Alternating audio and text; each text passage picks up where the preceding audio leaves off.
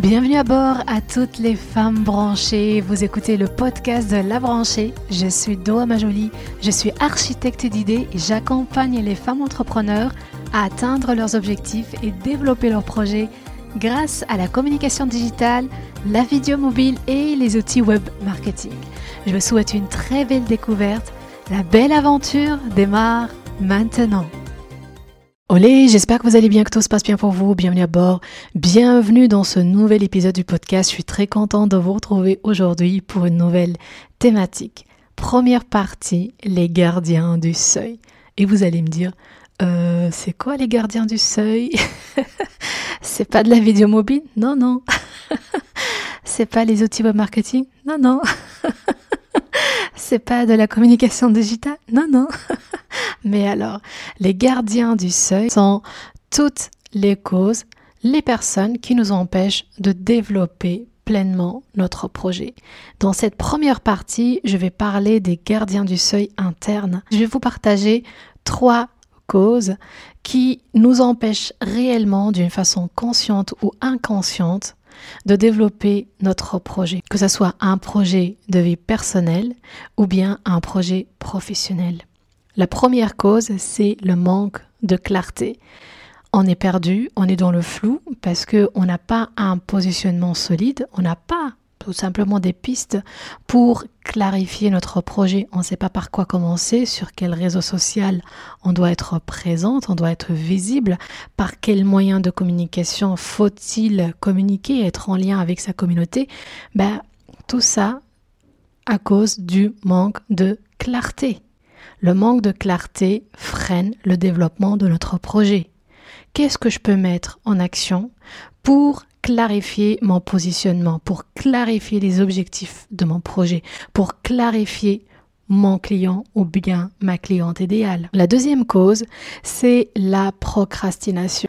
Certainement, quand on a un flux de créativité, on est là pour créer, pour produire soit bah, des vidéos, des podcasts, d'être en lien avec sa communauté.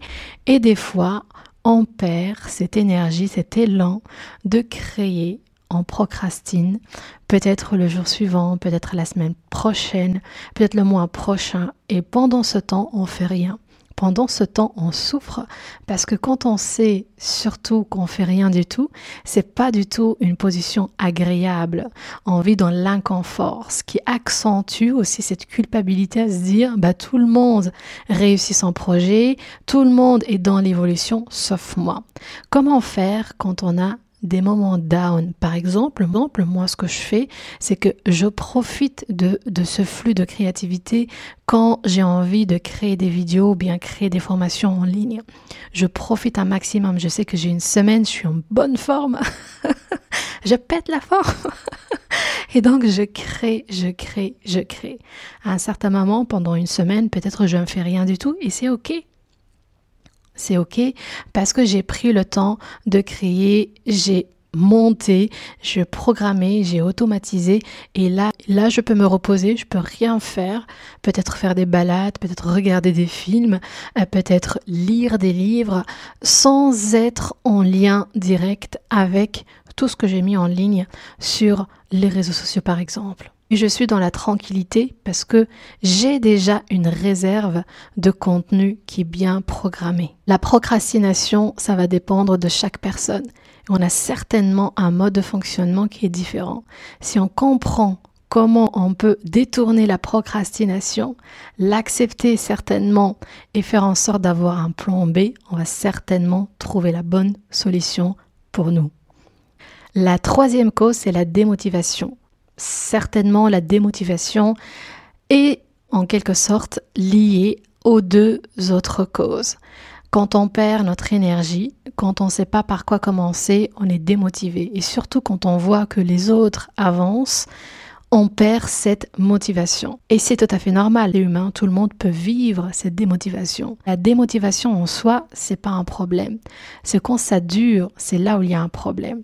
Maintenant, comment transformer comme chaque fois, comme la procrastination, cette démotivation, l'accepter et puis faire en sorte de la transformer d'une manière qui correspond à votre personnalité et qui correspond aussi à votre rythme. Par exemple, quand je suis un peu dans des moments down, eh ben je regarde des vidéos qui sont motivantes. Je regarde des personnes qui communiquent d'une façon très positive. Parce que à la base, j'ai accepté cette démotivation. C'est comme si je parlais à moi-même et j'étais dans une phase consciente. Je suis démotivée, je sais à cause de quoi, et là j'ai envie de rebondir. Quand on clarifie ces trois causes et quand on est dans une sorte de paix avec ces trois causes, c'est pas un rejet total parce que ça fait partie de nous et parce que c'est très humain. Maintenant, il faut les transformer, il faut les, les comprendre pour trouver le bon fonctionnement. C'est chaque fois la même chose.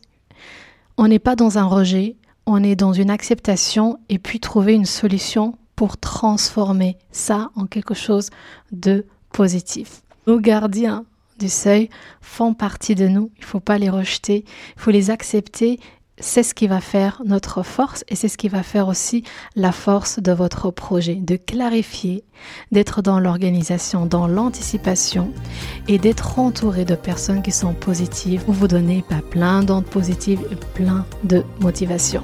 J'espère que cette thématique vous a plu. Dites-moi en commentaire si c'est le cas. pour préparer déjà la deuxième partie, je vous souhaite une très belle journée et je vous dis à tout de suite dans les commentaires. Ciao